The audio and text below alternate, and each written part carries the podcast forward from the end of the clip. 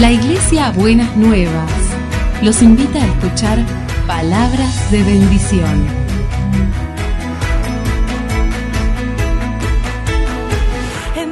Si desean asistir a nuestras reuniones, los esperamos en Avenida de Lepiane 3925, esquina Subiría, Bajo Flores, Ciudad de Buenos Aires.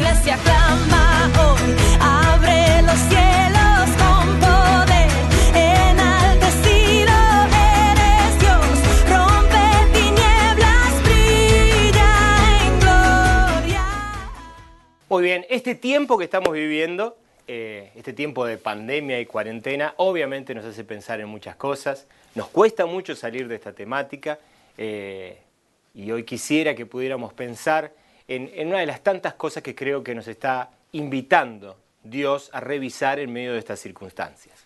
Eh, como ya lo hemos dicho en otras oportunidades, creo que cada vez que ah, ocurre alguna circunstancia compleja, alguna circunstancia difícil en la vida, eh, los que creemos en Jesús, aquellos que somos discípulos de Él, debemos pensar definitivamente en dos cosas. Primero, ¿qué quiere decirnos Dios a nuestra vida? ¿Qué quiere hablarnos Él a nuestro corazón? Y segundo, ¿qué acción de amor en medio de la situación de conflicto, en medio de la situación de crisis, estamos invitados a abrazar? Por lo tanto, son tiempos de desafío, son tiempos de aprendizaje y de desafío, de comprender cosas para nuestras propias vidas y para nuestro contexto y de vincularnos de una manera este, en, en la aventura del servicio. Pero creo que una de las cosas que probablemente te habrá pasado a vos, si te pareces un poquito a mí, como me gusta siempre decirlo, muy probablemente te habrá pasado, que es todo lo que tiene que ver con nuestros sistemas de ocupación. ¿En qué ocupamos nuestro tiempo? Y cuando pensamos en qué ocupamos nuestro tiempo, obviamente pensamos en el trabajo. Y creo que definitivamente este es un tiempo que ha llevado a muchas personas a reflexionar acerca de cuál es su ocupación laboral, cómo invierten su tiempo y de qué maneras eh, construyen la posibilidad de proveer para ellos y para sus familias. Y obviamente eh, este tiempo ha sido un tiempo de, profunda crisis para, para muchos de nosotros. Algunos quizás porque la situación les generó una sobrecarga laboral, les, los, los introdujo en un tiempo donde la, la expectativa sobre lo que vienen realizando requiere que aumenten su carga horaria de, trabajo, aumenten su exigencia eh, en función de las expectativas de otros y también, en algunos otros casos, por la ausencia de ocupación, porque de alguna manera la, la- pandemia y la cuarentena nos deja prácticamente desocupados. Y esta es una crisis muy importante y es una crisis que creo que definitivamente nos ayuda a pensar. Y yo quisiera invitarte, como, como nos gusta hacerlo desde, desde aquí, desde este espacio que te proponemos como, como Iglesia Buenas Nuevas, a que lejos de que esto haga, atrape tu corazón y lo llene de estrés, lejos de eso, realmente sea un tiempo que vos lo vivas como el desafío de ver qué caminos nuevos se abren para vos.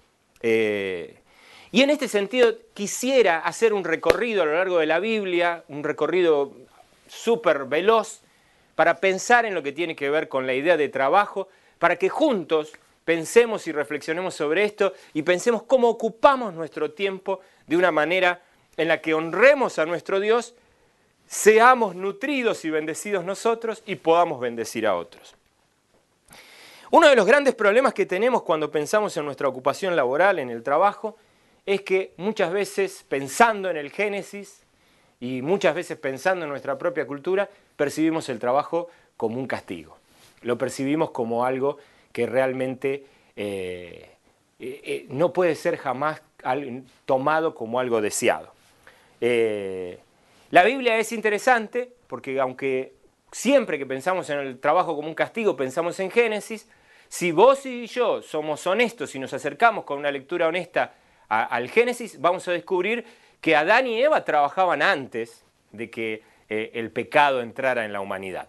Ellos ya trabajaban antes, ellos ya tenían ocupaciones, Dios les encomendó el cuidado del huerto, Eh, está la pintoresca historia en el, relato del Génesis de Adán poniéndole nombre a los animales. Así que Dios ya le había encargado al hombre una mayordomía, una administración de lo que tenía. Sin embargo, la Biblia nos cuenta que Adán y Eva le dan la espalda a Dios, ¿no? Y que ustedes saben que más allá de- de si este relato es un relato real o no, que no es un tema en el que yo quisiera discutir en este día, pero sí lo que sabemos es que eso muestra, eh, es figura clara de lo que ha pasado con la humanidad a lo largo de toda la historia, el hombre dándole la espalda a Dios. Y aparece eh, un concepto que es el concepto de castigo, un concepto que obviamente en el tiempo en el que estamos es un, es un concepto realmente odioso para muchos de nosotros, me incluyo, pero que para mí es muy importante verlo desde la mirada de Dios, eh, comprendiendo definitivamente que mucho de lo que nosotros percibimos como castigo no es nada más ni nada menos que la consecuencia propia de nuestros actos.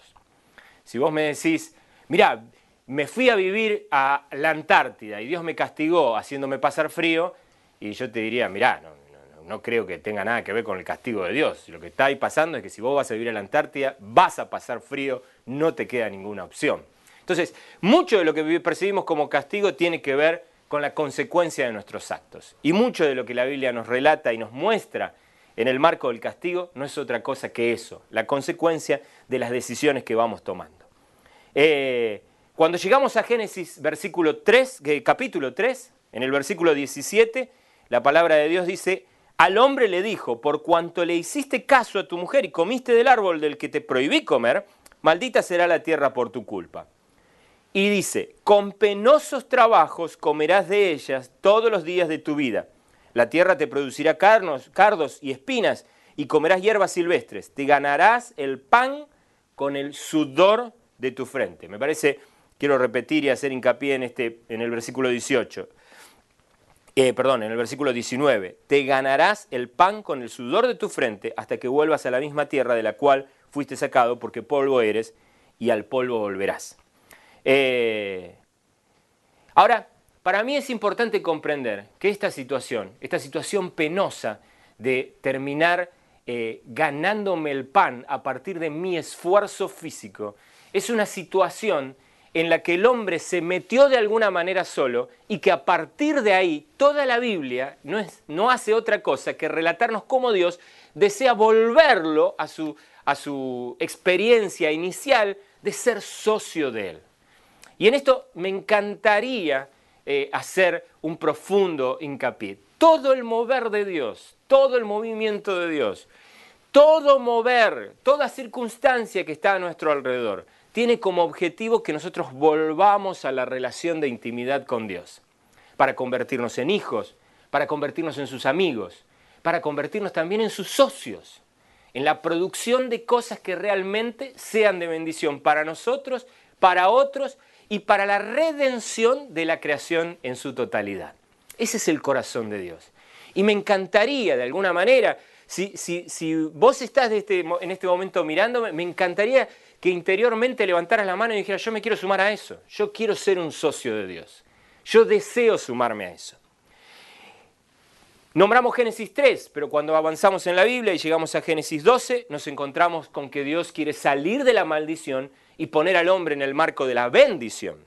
Y entonces en Génesis 12, versículo 1, la Biblia va a decir, el Señor le dijo a Abraham, deja tu tierra, tus parientes y la casa de tu padre y vete a la tierra que te mostraré.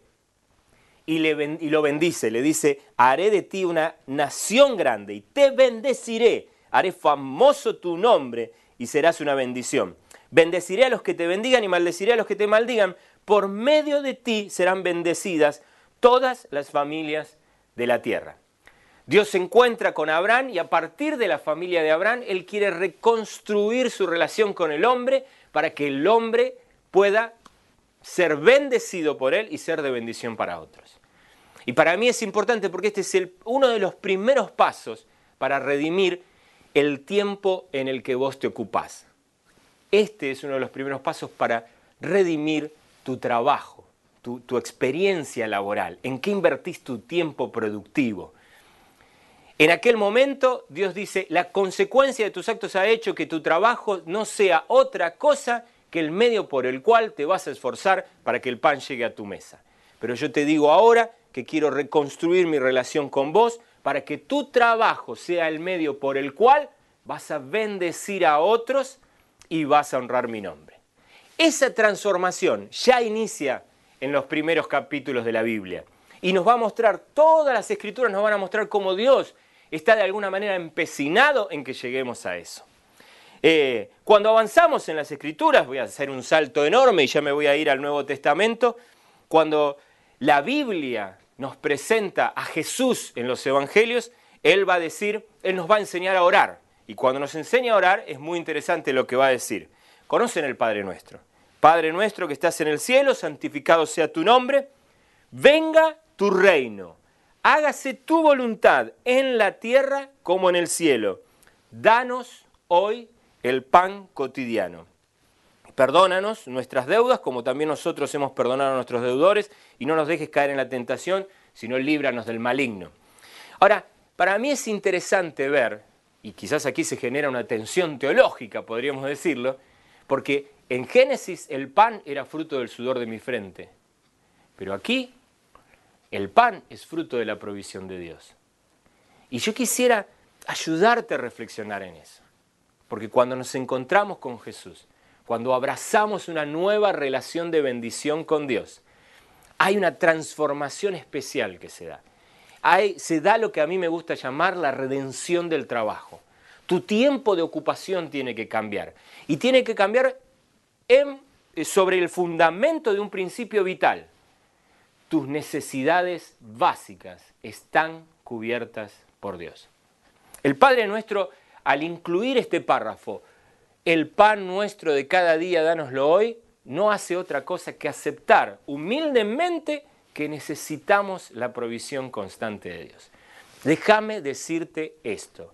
La Biblia te promete que tus necesidades básicas siempre estarán cubiertas. Déjame decirte que Dios quiere estar acompañándote y Dios va a acompañarte.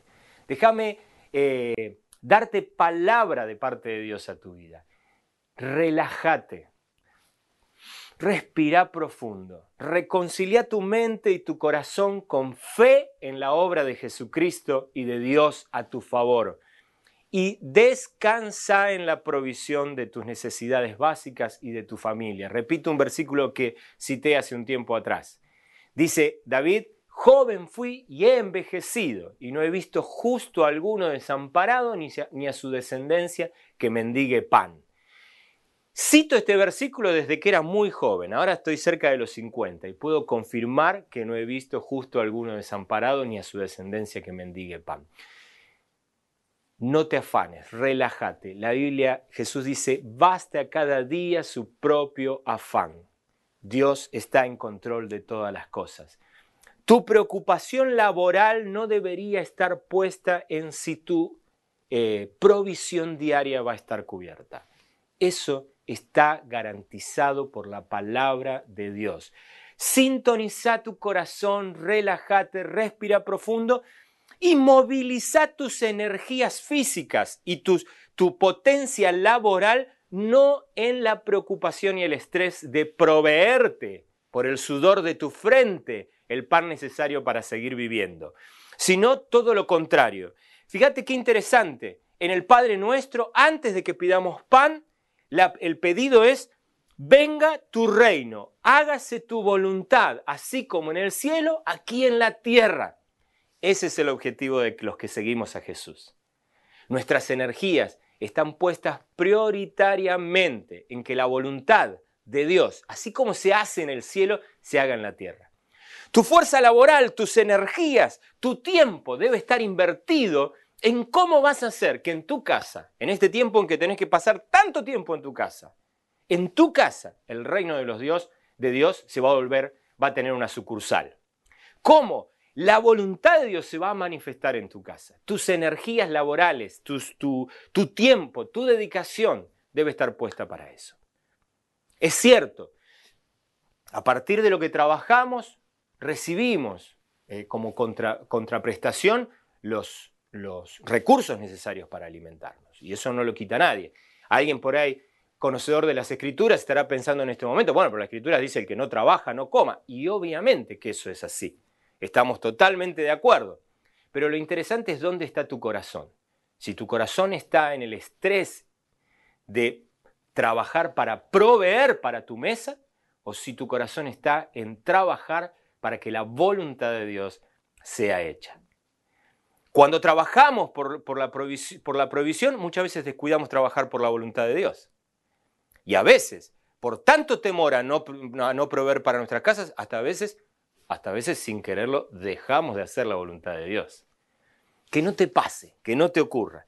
La Biblia dice a continuación que el eje de nuestra vida debería estar puesto en que precisamente el reino de los cielos venga a nosotros y así como la voluntad de Dios se hace en el cielo, se puede hacer en la tierra, en tu contexto, en tu vida, en tu familia, en tu casa. Y ese debería ser el objetivo de nuestra energía laboral, de, la inversión de nuestro tiempo. Eh, cuando eh, en los mismos evangelios, en el Evangelio de Juan, se presenta una de las historias que más me, fascina de la Biblia, que es el encuentro de Jesús con la mujer samaritana. Déjame leerte a partir del versículo 27. Dice la Biblia, en esto llegaron sus discípulos y se sorprendieron de verlo hablando con una mujer. Ustedes saben que hay un tema, eh, ahí hay todo un tema que tiene que ver con lo cultural. Era, era, era muy mal visto que un hombre hablara con una mujer a solas y especialmente si esa mujer eh, en, la cultura judía encima era samaritana. Y entonces dice, se sorprendieron de que él estuviera hablando con una mujer.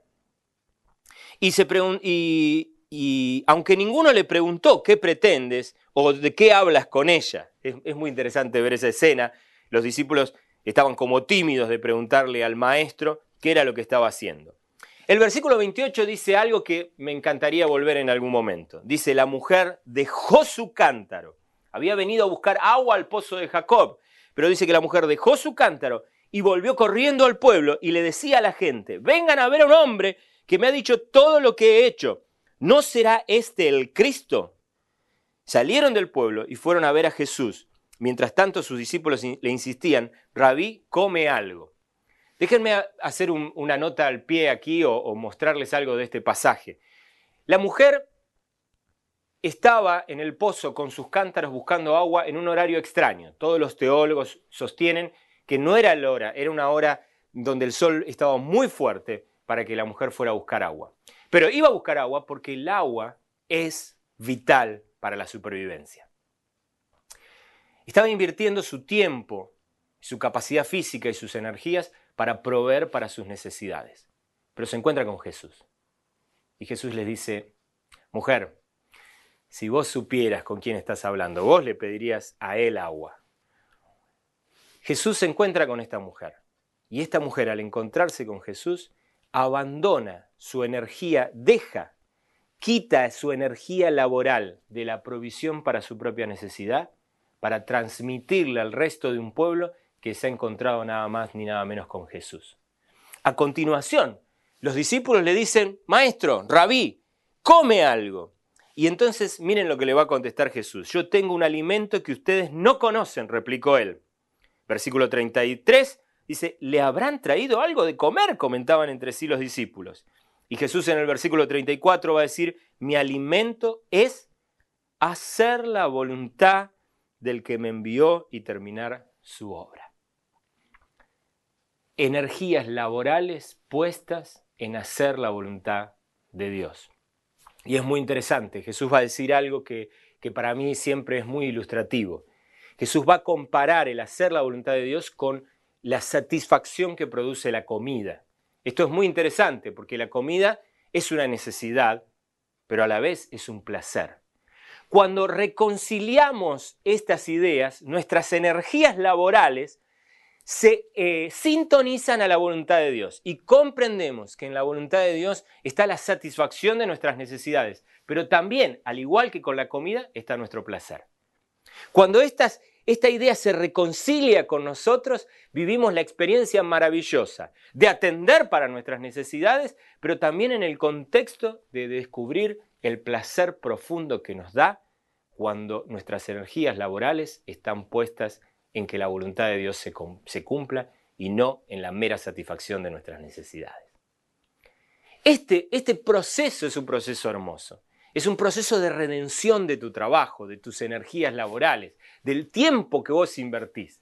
Qué maravilla es cuando vos podés poner tus energías mentales y tu- tus energías emocionales en ver cómo el tiempo que invertís es tiempo invertido en que la voluntad de Dios sea hecha. La voluntad de Dios para tu propia vida, la voluntad de Dios para tu familia, la voluntad de Dios para el contexto en el que te moves. ¿Cuánto más realizador será el terminar el día y concluir en este día invertí mis energías para que el reino de los cielos se manifieste en la realidad en la que me muevo? No estuve mezquinando ni estuve mendigando por una necesidad a, a cubrir a fruto del sudor de mi frente, sino que estuve invirtiendo mis energías de manera apasionada en que la voluntad de Dios sea real y concreta y palpable en mí y en mi contexto. A partir de ahí hay todo un cambio en, en- la manera de ver la, la aproximación a cómo invertís tu tiempo y tu energía laboral. Eh, el apóstol Pablo va a tomar este tema nuevamente y en la carta a los colosenses, en el capítulo 3, va a decir que habiten ustedes, miren, esto es muy interesante, porque es muy interesante ver el contexto de este versículo, que habiten ustedes la palabra de Cristo, que toda su riqueza instruya y aconseje unos a otros con toda sabiduría. Canten salmos, himnos, canciones espirituales a Dios con toda gratitud de corazón. Quisiera invitarte a que esta sea tu actitud en este tiempo. Y uno dice, ¿pero qué tiene que ver esto con, con mi- mis energías laborales? Bueno, fíjate lo que va a decir el versículo 17. Todo lo que hagan de palabra o de obra, háganlo en el nombre del Señor, dando gracias a Dios el Padre por medio de Él. ¿La cuarentena te dejó sin alguna tarea? ¿Te dejó sin algún trabajo? ¿Vos te dedicabas a algo que a partir de la cuarentena no lo podés hacer más? ¿Tu empresa prescindió de tus servicios porque, porque la empresa eh, perdió sentido laboral en el medio de la situación de la cuarentena y de la pandemia? Déjame decirte algo. Pregúntate qué nueva cosa Dios va a querer hacer. Es probable que cuando eso ocurre, eh, aparezcan los temores y los miedos sobre tu provisión. Déjame hablarte con amor fraternal, con amor de hermano, como si pudiera mirarte a tus ojos y hablarte de hermano a hermano. Tené paz en cuanto a la provisión de tus necesidades. Dios está en control. Ahora, en vez de preocuparte por eso, ocúpate de hacer todo lo que hagas con amor y con profundo compromiso para con Dios. Te va a ser muy difícil si no experimentás lo que el versículo 16 dice antes. Crecer en la palabra de Cristo, entender que ahí hay riqueza, que te instruye y te aconseja y te permite trabajar con otros y charlar con otros para que esa riqueza y esa instrucción aumente y vos crezcas en la sabiduría de Dios. Te va a ser muy difícil si te amargás en vez de exaltar y alabar al Señor tu Dios que tiene todo bajo control. Yo quiero invitarte a que abraces ese camino. Eh, Colosenses 3, unos versículos más adelante, versículo 23 y 24, dice, hagan lo que hagan, trabajen de buena gana, para el Señor y no como para nadie de este mundo, conscientes de que el Señor los recompensará con la herencia. Ustedes sirven a Cristo el Señor. Estés atravesando por la situación laboral que estés atravesando, hacelo como para Jesús. Vivís en, un tiempo de sobrecarga laboral, entonces buscá de Jesús. Y decir, Señor, cada cosa que yo haga, no la quiero hacer por una exigencia humana, quiero hacerla en servicio a vos. Te quedaste en casa y las lo que te quedaron fueron las tareas hogareñas, porque en este momento no, no estás yendo a cursar a la escuela o no estás yendo a tu trabajo, y entonces te quedaste al cuidado de tus hijos. De pronto te volviste la maestra de tus hijos. Nunca pensaste ser docente, pero ahora te tocó eh, dirigir y acompañar a tu hija, a tu hijo en las tareas escolares. Hacelo como para Jesús.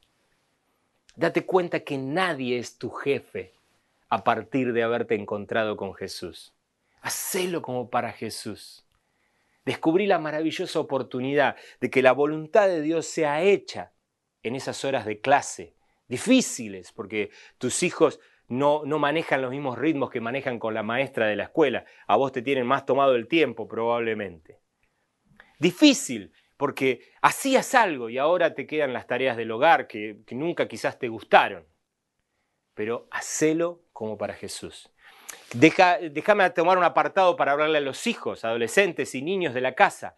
Chicos, busquen, y chicas, busquen hacer, eh, asociarse en, en la administración del hogar, pensando que lo hacen para Jesús, como un servicio precioso. No es la exigencia de papá o de mamá, es la exigencia y es la invitación de Dios a que a través de lo que vos haces, a través de tus energías laborales, a través de tus energías físicas, a través de la inversión de tu tiempo, vos puedas honrar a Dios y bendecir a quienes están a tu alrededor. Pensá en qué Dios quisiera que yo ocupe mi tiempo. ¿Qué me está pidiendo Él? ¿Dónde me está pidiendo que ponga mis energías? Déjame decirte más.